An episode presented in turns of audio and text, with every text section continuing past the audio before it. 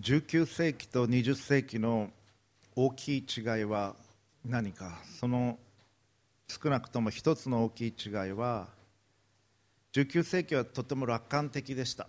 科学がどんどん発達してきて人々は教育も教育も受けていき医学も発展をしてきてだんだん病気に対する治療も行うことができるようになった。世界はだんだん良くなるというふうに思っていた。それが19世紀の特徴です。そしてキリスト教会の中でも罪という問題はあまり真剣に考えられませんでした。そしてだんだん、まあ、罪はあるけれどもという程度でした。しかし20世紀は2つの世界大戦を経験していきました。しかもプロテスタント教会が始まったドイツが中心となってしかもヨーロッパが中心となってキリスト教世界が巻き込まれ世界に広がる形でそしてもちろん日本もその主要なプレイヤーになっていくわけですけれども2つの世界大戦が行われました。そして人間の罪の深さ凄まじさ破壊力について思い知りそしてまたあまりにも多くの人々の命が奪われた。それが20世紀でした。そしてこの国には2つの原爆が投下されました。広島の原爆先週の8月6日の8時15分午前。そして長崎では8月9日11時2分に原爆が投下された。日本にとっては敗戦から74年目の夏となります。8月というのは平和について考える時だと思います。8月15日にこれは日本においては第二次世界大戦の終わりの日でありますけれどもま8月15日というのは特別な日です。実はフランシスコ・ザベルが日本に到着したのも8月15日なんです。鹿児島に到着をしました。カトリック教会の伝統では聖母マリア様の誠実でありザビエルはこの日本をマリア様に捧げる思いでいたということが言われています。8月15日は今週来ます。しかし9月2日が日本が幸福文書に調印をした日です。ですから国際的には9月2日が終戦の日となります。日本と連合国軍の間で交わされた、えー、幸福文書に戦艦ミズーリの甲板上で調印をいたしました。調印したのは日本の外務大臣全権を委任されていました重光守であります。日本政府の全権としてそれに署名をしたわけです。この8月という時期そしてこの週というのは日本が戦争と平和を考える時です。また日本の教会が。ひとたび波が起こるとそれをとどめることができなくなり飲み込まれていくような状況になります。実際あの戦争を日本人のほとんどの人は支持したということを覚えなければならないですそしてメディアがそれを煽ったんです実際に。ですからそのような波が起こらないようにするということ頭を冷やすということ。が大切になります。そして日本はそのことを肝に銘じました。もう二度と戦争しないと。そして戦後の歩みをしてきました。この74年間。戦争は絶対に起こしてはなりません。戦争というのは人を殺すだけではない。また国土を破壊するだけではない。また傷つけるだけでもない。多くのそれに伴う悪が起こります。盗みが起こり欺きが起こりレイプが起こりあらゆる悪が戦争とともに起こります。日常生活では殺人というのはもちろん悪ですけれども戦争ではたくさん殺した人が英雄になります。たくさん殺す武器が優れた武器ということになります。まさに狂気の世界です。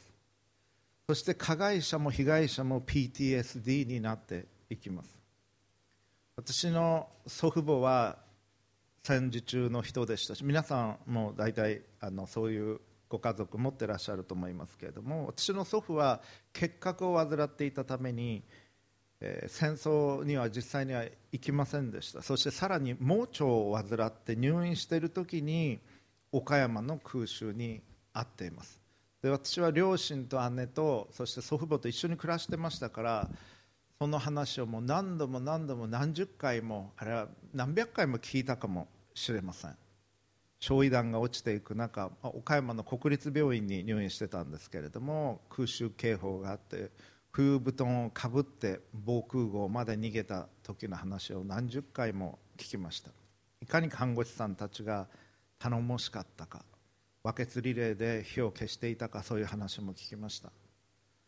祖母がまだもう手術終わったばっかりだったんですけども多くの怪我人が運ばれてくる中もう病院にいることは許されなくて祖母が押す自転車の後ろに乗せられて家まで、えー祖父は15キロぐらいあるでしょうか帰ってくる中街がすべて焼けていた話。子供を抱きながらお母さんが炭になっていたご遺体になってそういうのが無数に転がっている中帰ってきた話も聞きました。そんな中炊き出しをしてくださっていた方の話も聞きました。いろんな話を聞きながら育ちました。あれから74年間日本は戦争してきませんでした。それは本当に幸いなことだと思います。でも今再び世界の各地でナショナリズムが高まってきています。そして軍事力の増強が進んできています。波が高まっている時期。キリスト教会は神の平和を誰よりも求めます。それは神の御心が平和な世界を作るということだからです。今日の説教題は平和づくり。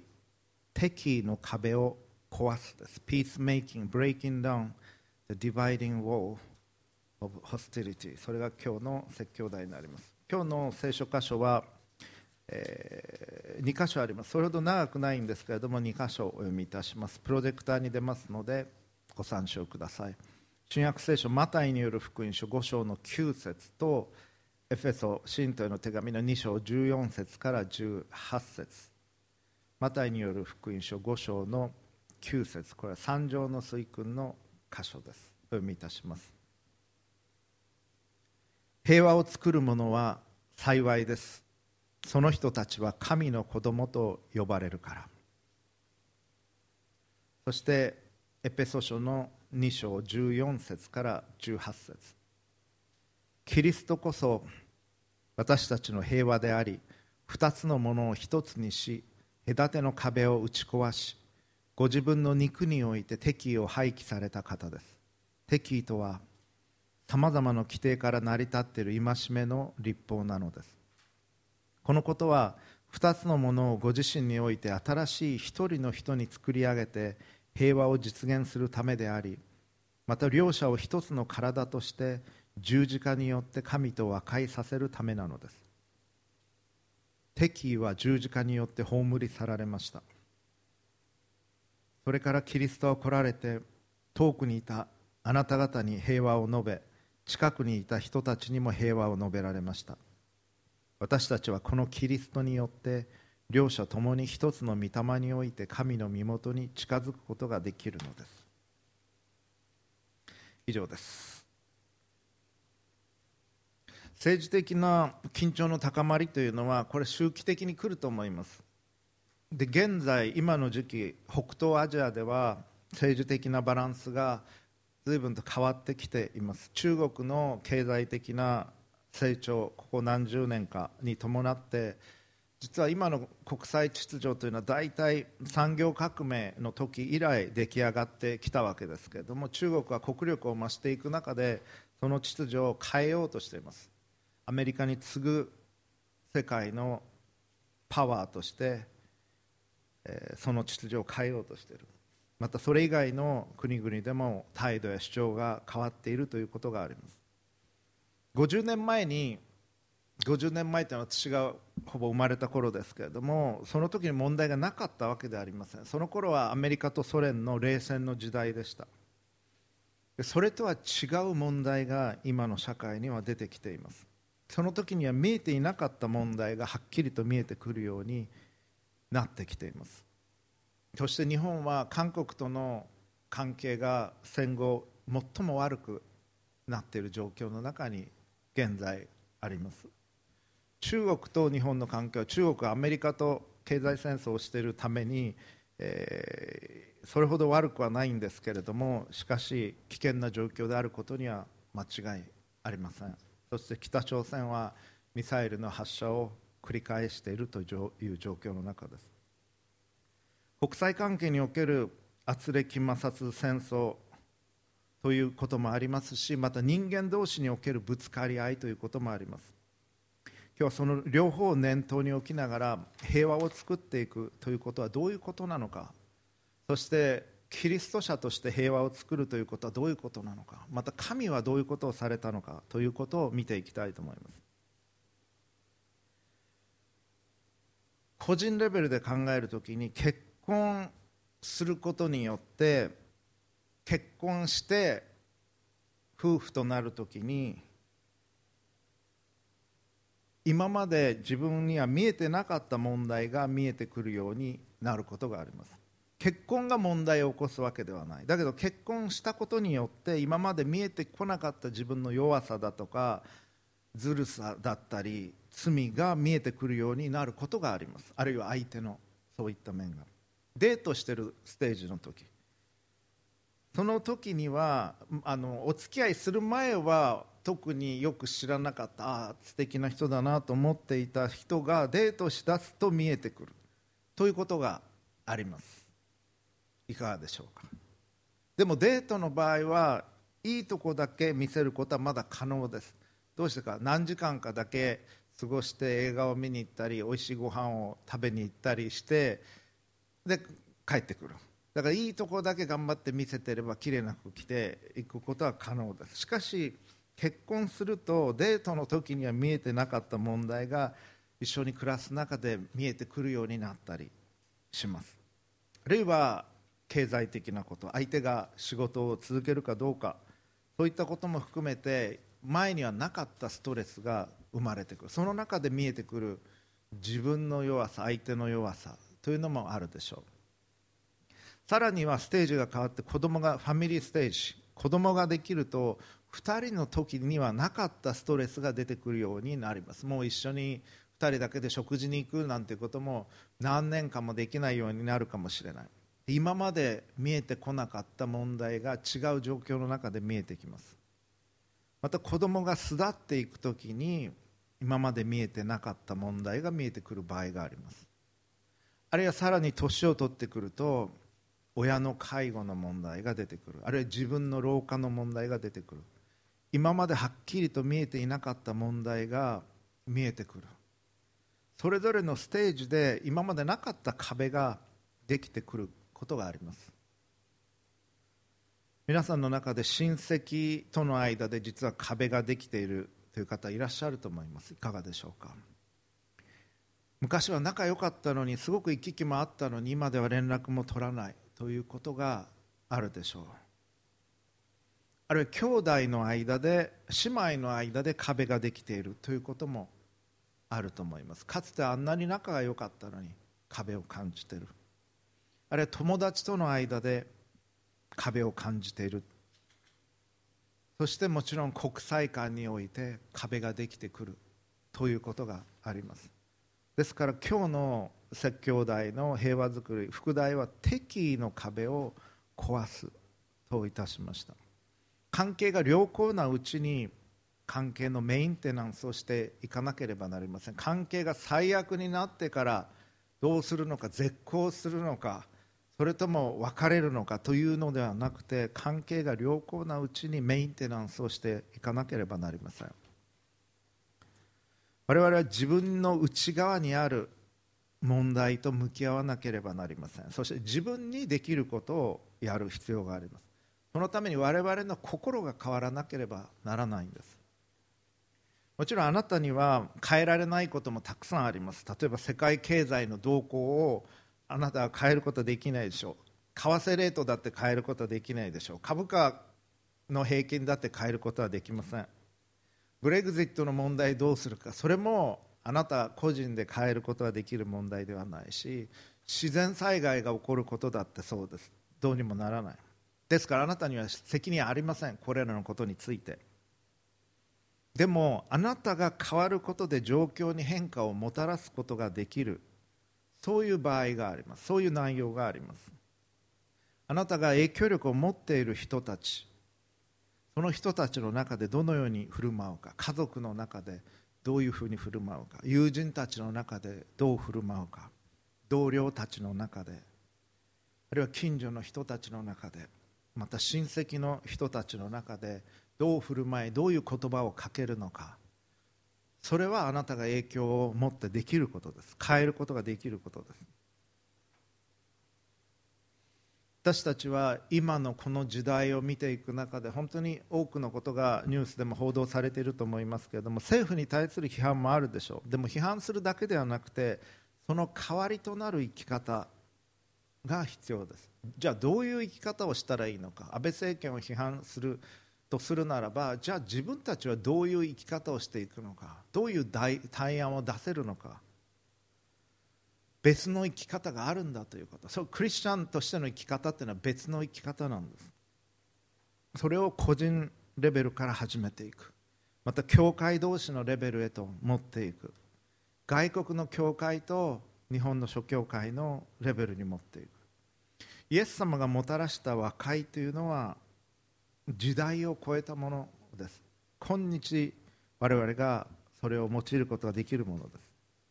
平和を作っていくためにどうすべきなのかいくつかのことを申し上げていきます。まず第1番目。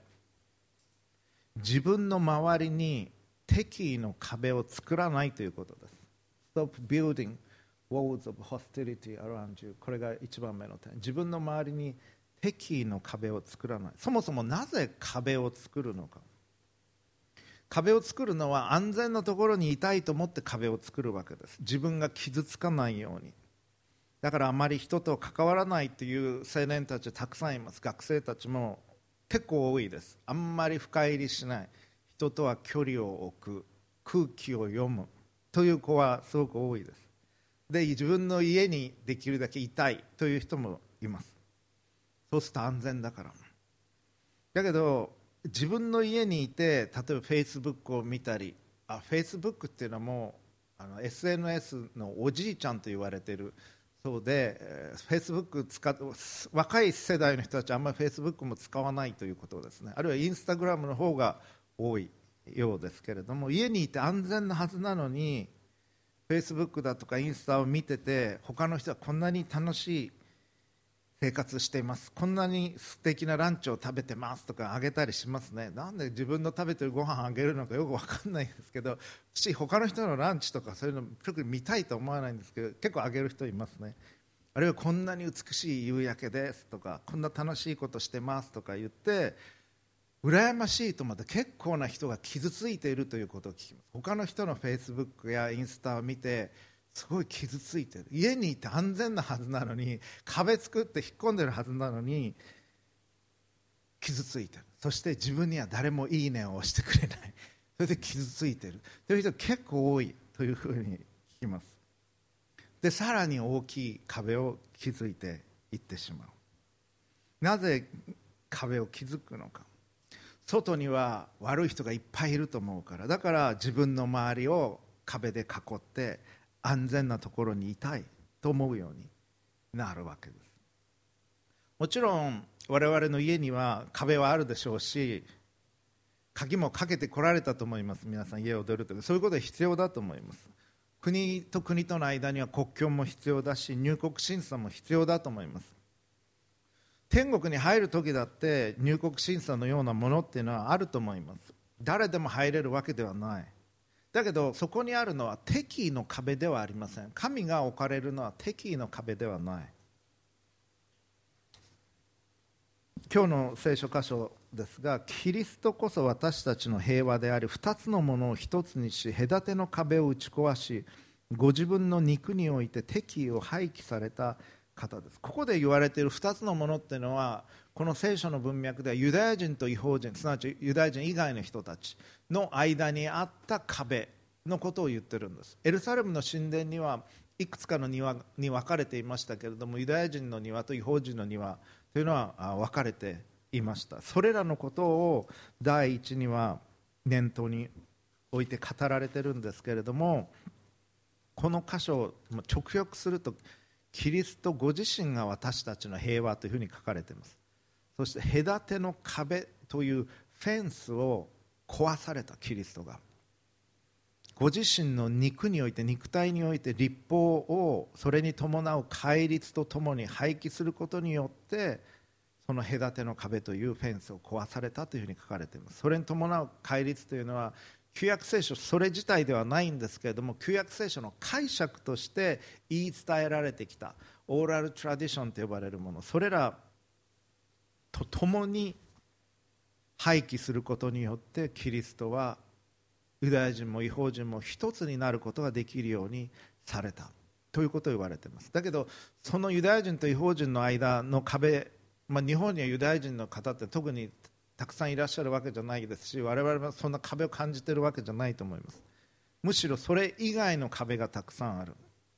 でそれ以外の壁にも適用できる内容のことなんです。例えば新約聖書ヤコブ書にはこういう言葉があります。聞いててください。ヤコブ書4章1節。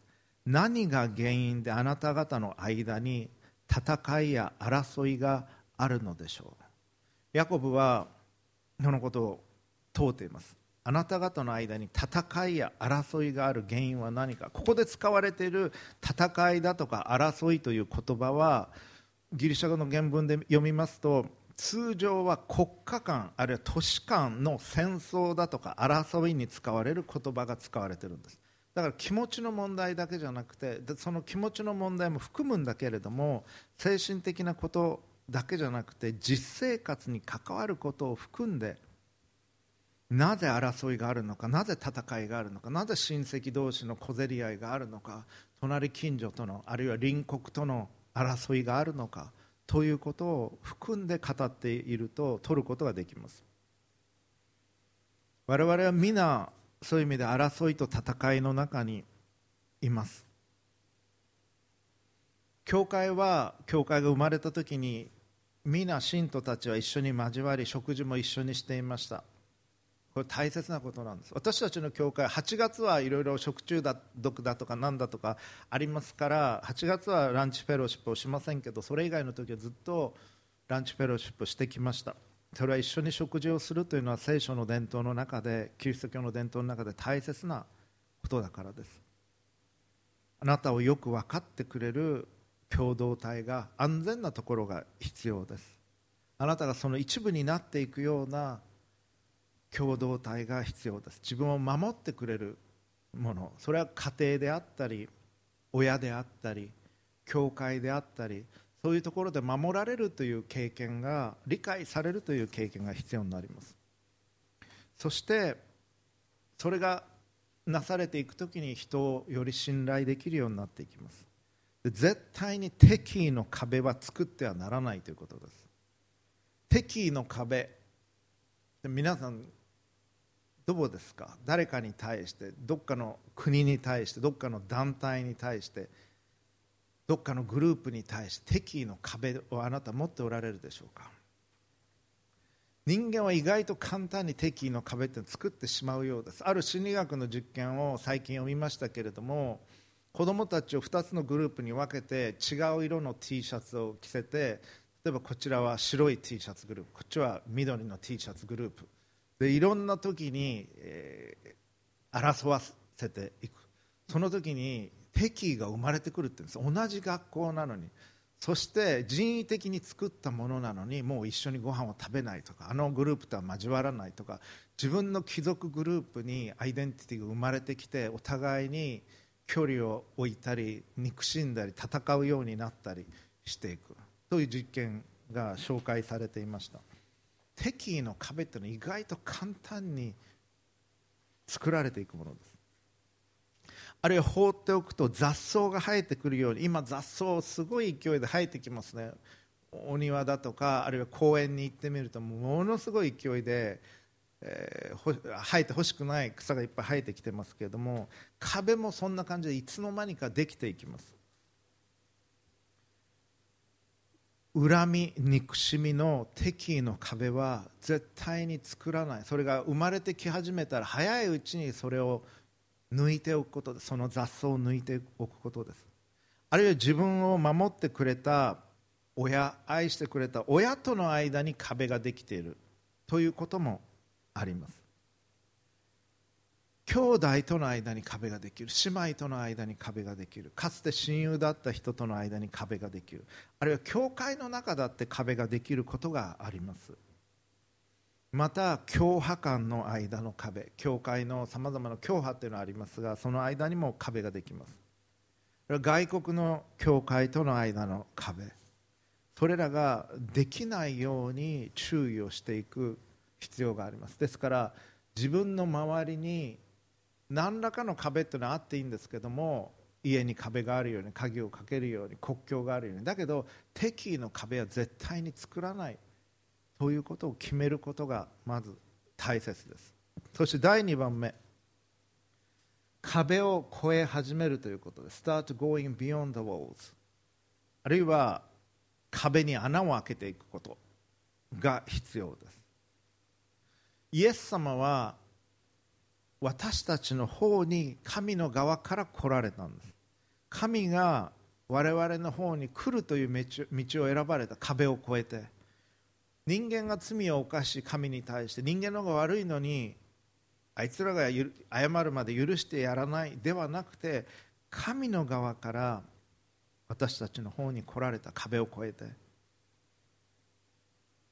だから我々も自分の壁を越えていくということを始めなければなりません。それが神の民の生き方です。自分の方から壁を越えていくということ。私自身が心がけてやってる2つの大きい働きがあります。一つは東日本大震災国際進学シンポジウム。2011年のあの3.11の地震の直後から日本の諸教会は海外の諸教会の援助も受けながら一緒にできることをやっていきました。教派だとか教団とか言ってなくて援助物資がある時に一緒に持っていきました。こういうものあるんですけど使いませんかと他の先生方にも聞いた。カトリック教会プロテスタント教会関係なしに一緒に働きました。だけど放っておいたら元の鞘に戻っていく。だからあの震災以降できることは一緒にやっていこうという働きをしています。あの震災を通して気づいたことの一つ日本のクリスチャンが気づいた大きい発見。考えてみたら当然のことなんですけどもそれは日本のクリスチャン人口1%と言われています。99%の人にとってはすなわちノンクリスチャンの人にとっては教派教団って全然意味がないということです。バプテストだろうが同盟教団だろうが日本キリスト教団だろうど何だっていいよく分かんないんですそんなこと。そればっかりかカトリックとプロテスタント東教会の違いだって分からない。遠くの方々が言ってくださったのはキリストさんがようやってくださったということでした。キリストさんとして見てた私たちのこと。キリストさんが他の団体がもう去っていく中でずっと残って助けてくださったよくやってくださったということでした。だから我々はあキリストさんだったんだという発見をしました。私たちはキリストさんだった。だからできることは一緒にやっていこう。自分たちの伝統を大切にしながら違いもしっかり理解しながらだけどできることは一緒にやっていこう。そうやってずっと国際進学シンポジウムを続けてきています。福音派の教会も主流派の教会もカトリック教会からもお招きしそしてアメリカの進学校からもお招きして今年の今年度の2月にもやりますまた東京と神戸で青年の会もやります。2日目には1日目が青年の会ですね。そして2日目にメインの会を行いますけれども自分たちで壁を越えていくということこれをずっと継続して意識的に行ってきています。そういう場を作っていく。そして顔と顔がつながっていくということを大切にしています。そしてもう一つ行っているのは Christian Forum for Reconciliation in Northeast Asia っていう働きです北東アジアにおける和解のためのクリスチャンフォーラムというのを行っています。日中韓米のクリスチャン同士のリーダーの和解の働きです。今年も韓国ジェジュ道でそれを1週間行ってきました。そして今年の11月には青山学院大学でそのカウンスルミーティングを行います。でその時にはちょっと早めに来てもらって香港在住の進学校の先生がこの教会で説教してくださることになっています。バーナード先生が私は通訳をしますけれども一日早く来てあの説教してくださることにしています。日中韓米の緊張とどんどん高まっていくその中でキリスト教会が和解の働きをしていかなきゃいけないということで2012年から始めてきました。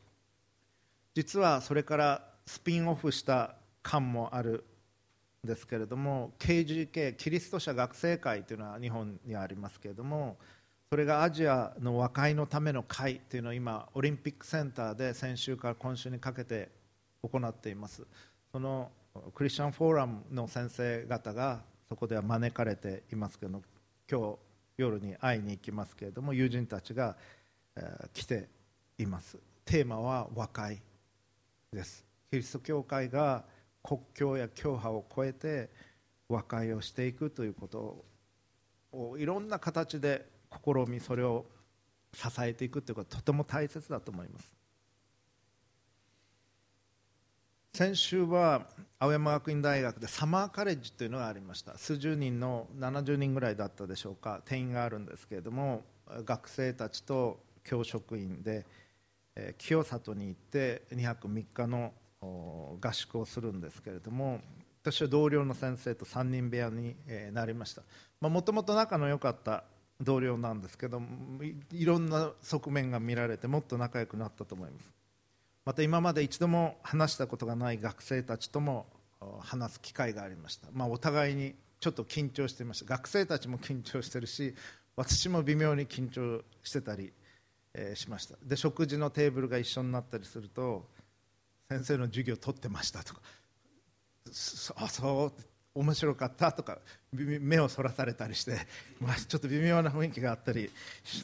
あとは先生あのジムとかフィットネスとか来られてますよねとかそう恥ずかしい大学のフィットネス時々行くんですけれどもそういうの見られてるんだみたいなそういうのもあったりしましたけれども、まあ、親しくなっていきました。そしてそこで学んだのは青学生のイメージなんです。茶髪でゆるふわの服を着て表参道でタピオカのインスタ撮ってるってそれがあの青学生のイメージらしいんですけれどもでも自分たちはクリスチャンとしてあるいはキリスト教の伝統を大切にしていくものとしてウェスレーの銅像がある大学で、えー、キリスト教大学でサーバントリーダーシップを大切にしてまた月曜日から金曜日まで礼拝があるんだということを誇りにしている子たちが、えー、たくさんいました。もともとはキリスト教には興味もなかったし宗教って嫌だなと思ってたけど中高のミッションスクールに行ってる間にまた青山に来てその壁が解けていったっていう子たちもたくさんいました。で壁はあったんだけれどそれがさまざまな形で乗り越えられていった。ということを聞きました随分と。外国に行くということあるいは外国の方々と実際に話すということあるいはもし可能であれば友達になるということ学生時代にチャンスがあればあるいは社会人になってからでもぜひそういう機会を持ってほしいと思います。そして自分らとは違う世界観ものの見方を学び壁を越えていってほしいと思います。あの人たちも人なんです。人間なんです。家庭があるんです。生活があるんです。イスラームの人たちもほとんどの人たちは普通に生活をしたいと思っておられる人たちなんです。みんな家庭があって恋人がいて楽しく平和に暮らしたい人たちなんです。幸せに暮らしたいと思ってる人たちなんです。モンスターじゃないんです。でもさまざまな形でイメージが作られていく。だから自分が壁を越えていって小さくでいいからあるいは友達と一緒でもいいから始めていっていただきたいんです。私たちが批判をする政治家たちであっても皆お父さんお母さんがいます。あるいは自分が父親であったり母親であったりする。叔父であったりおばであったりする。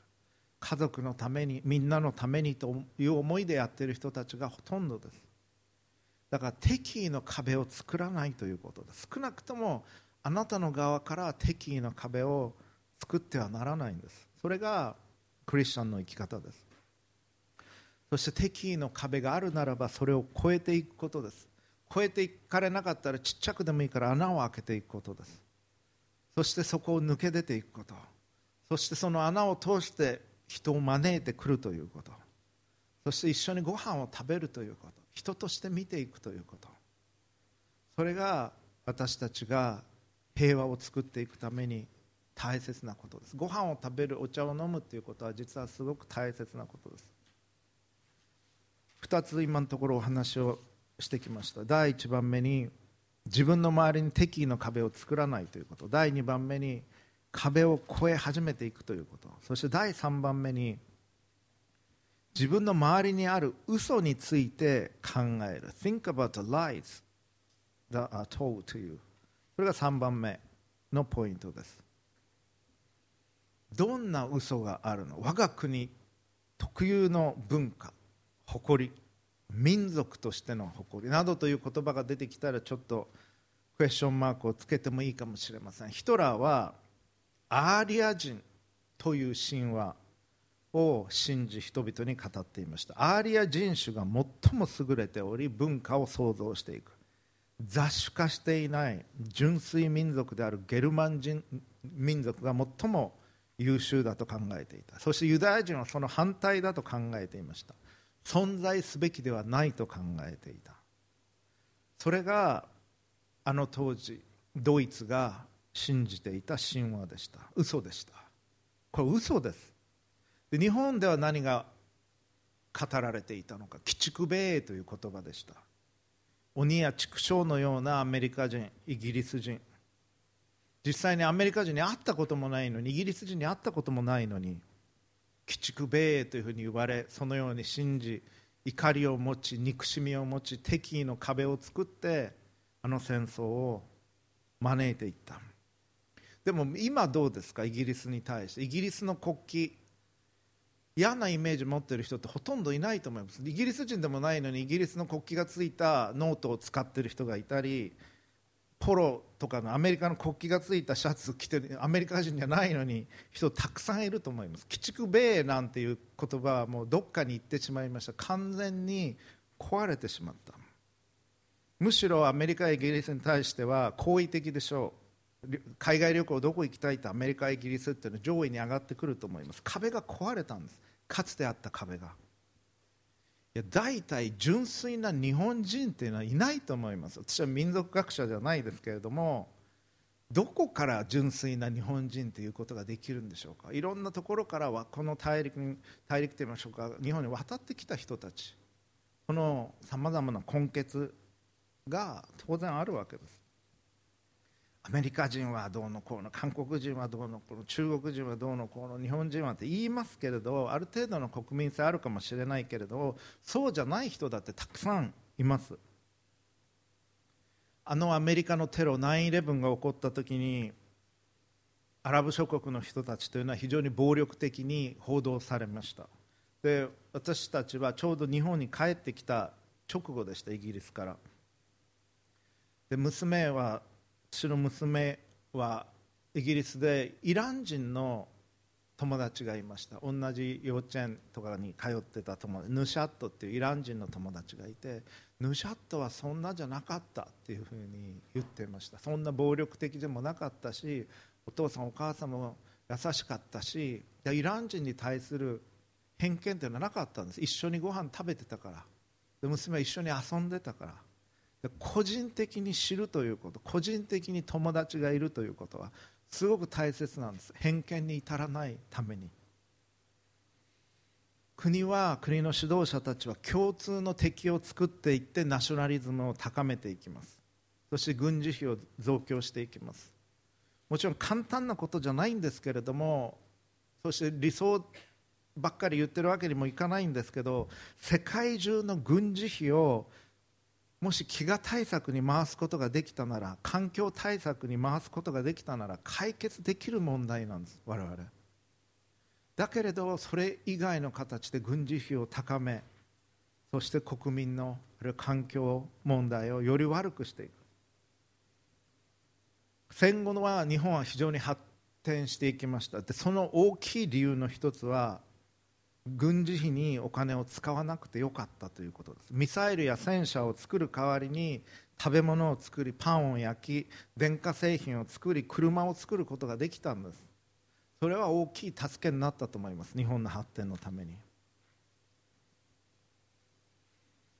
私たちは語られている嘘の物語その嘘を見破り本物の物語を見ていかなければなりません。本物の物語とは何か。それは神がこの宇宙を作られた。神は全ての人を何人であっても関係なく能力があってもなくても関係なく仕事が早くても遅くても関係なく物分かりが早くても遅くても関係なく神は全ての人を愛しておられるということです。そしてその人のためにその全ての人のためにイエス様は来られご自分の命を捧げられた。そして救いの道を開かれた。神を父として私たちは皆兄弟であり姉妹だということです。好きじゃない人もいるでしょう。嫌いな人もいるでしょう。だけどこの人も神にあって兄弟であり姉妹なんです。で神は親が兄弟同士が姉妹同士が仲良くあってほしいと願うようにいやそれ以上に神は私たちが互いを愛し合うように願っておられるということです。そしてそのために神は必要なものを与えてくださるということです。それが真の物語です。一番大切なこと。それは神の愛を知り神を愛すること。そして自分を愛するように隣人を愛すということ。それが聖書が語る本当の人の生き方なんです。それ以外のものは全て人が作った偽物なんです。あなたは隣人を隣国を憎むように作られてないんです。あなたは隣人を隣国を愛するように作られてるんです。あなたは人を憎む時に眉間にしわが寄りため息をつき胃が悪くなり嫌な気持ちになっていきます。嫌な人になっていきます。でもあなたは人を愛する時に美しいあなたになります。本来のあなたになります。神が意図された本来のあなたになっていきます。なぜか神が愛だからです。神は愛なりと言います。その愛である神があなたや私を作られた。だから私たちは神を愛する時人を愛する時本来の姿に近くなっていくんです。それが神が願われた私たち神が願われた地球の姿なんです。それ以外のストーリーそれ以外の嘘が何なのかということを私たちは考えていかなければなりません。そして平和を作っていくため第4番目に神の心を求めるということです。神の愛を知るということ。神は愛以外の動機で何もされません。神がされることは全て愛の動機のゆえです。この愛を知り神を愛しそして神が願っておられるように自分を愛するように隣人を愛するということ。壁を作らないということ。敵意の壁を作らないということ。そして自分から壁を越えていくということ。壁に穴を開けていくということ。それが神が願われていることです。先ほどヤコブ書4章1節を読みしました。何が原因であなた方の間に争いや戦いや争いがあるのでしょうか？あなた方の体の中で戦う欲望が原因ではありませんか？そう書いてあります。あなた方は欲しがっても自分のものにならないと人殺しをするのです。羨んでも手に入れることができないと争ったり戦ったりするのです。とヤコブ書書いています。あなた方は欲しがってもこの欲しがるという言葉は実会のむさぼってはならない。隣人の家を欲しがってはならないというその言葉が使われています。だから相手を責める前に隣国を責める前にまず自分の内にある問題を認めなければならないです。多分相手にも問題あると思います。だけどまず自分の目の中にある梁を取り除く柱を取り除くということです。マタイ7の5偽善者はまず自分の目から梁を取り除けなさい。そうすればはっきり見えて兄弟の目からも塵を取り除くことができます。ヤコブ書が問うているのはこういう問いです。究極的にはあなたの人生の目的はあなたの欲望を満足させることなんですか？それとも神の意志に従うことなんですか？それをヤコブ書は問うているんです。もう一度言います。究極的にあなたの人生の目的はあなたの欲望を満足させることなのか。それともあなたを愛してやまない全ての人を愛しておられる神の思いに従うことなのか。それをヤコブは問うているんです。快楽欲望に従っていく時に絶対に争い憎しみ分裂が生まれていきます。それ以外のものを引き出すことはできません。みんなお金が欲しい。みんな権力を求める。名声を求める。肉体的な欲望を満足させたい。みんな同じものを求めていきます。でポジションについてもそうでしょう。相手を踏み倒してでも奪っていこうとする。でポジションだって十分なポジションないわけです。会社だったら社長は1人しかいないわけです。学校だったら校長は1人しかいない。でもみんなが会社長になりたくたってそれは無理な話です。自分で会社を起こさない限り。で相手を陥れてでもどうにかしたいと思う。で計画を練ります。実行していきます。恐るべき手段を使ってでもそれをしようとしていく。しかし神の意志に従う生き方をしようとするときに人はお互いを立て上げるようになっていきます。神を愛そうとする。そして自分を愛するように隣人を愛そうとする。自分を否定してでも相手を喜ばせようとする。神の意志を求めようとする。その時に違った生き方になります。ヤコブまた語ります。あなた方のものにならないのはあなた方が願わないからです。願っても受け入れられないのは自分の快楽のために使おうとして悪い動機で願うからです。私たちが何かを求めるときに快楽を熱心に求めるときにあんまり祈らなくなります。あるいは祈れなくなります。祈りの本質というのは私の思いではなく神様あなたの思いがなりますようにあなたの思いをなさせてくださいというものですから。私の欲望を満たせて満たしてくださいとは祈れないでしょう。イエス様の弟子としての生き方。それはただ罪を犯さないというだけではなく積極的に壊れた関係を修復して平和を作っていくということです。そして平和を作っていく和解をもたらしていく姿に人々は神の子としての姿を印を見るんです。キリストさんとしてあなたを見られるでしょう。イエス様は教えられました。敵を愛しなさい。善をもって悪に打ちな打ち勝ちなさい。あなたを呪う者を祝福しなさい。あなたを迫害する者のために祈りなさい。これはイエス様を教えられたことです。そしてイエス様の弟子のペテロはこう語っています。第一ペテロ4の8何よりもまず互いに熱心に愛し合いなさい。愛は多くの罪を覆うからです。愛である神に作られた私たちはこの地において神を愛し隣人を愛しそして平和を作り出す民として生きていきたいと思います。お祈りをいたしましょう。平和づくり敵意の壁を壊す。父子精霊なる神様さまざまな戦争ナショナリズムの噂が高まっていく中経済的な不安定さが語られる中あなたの民であるキリスト者が教会がまた聖書に理解を持つ方々が和解の民として平和の民として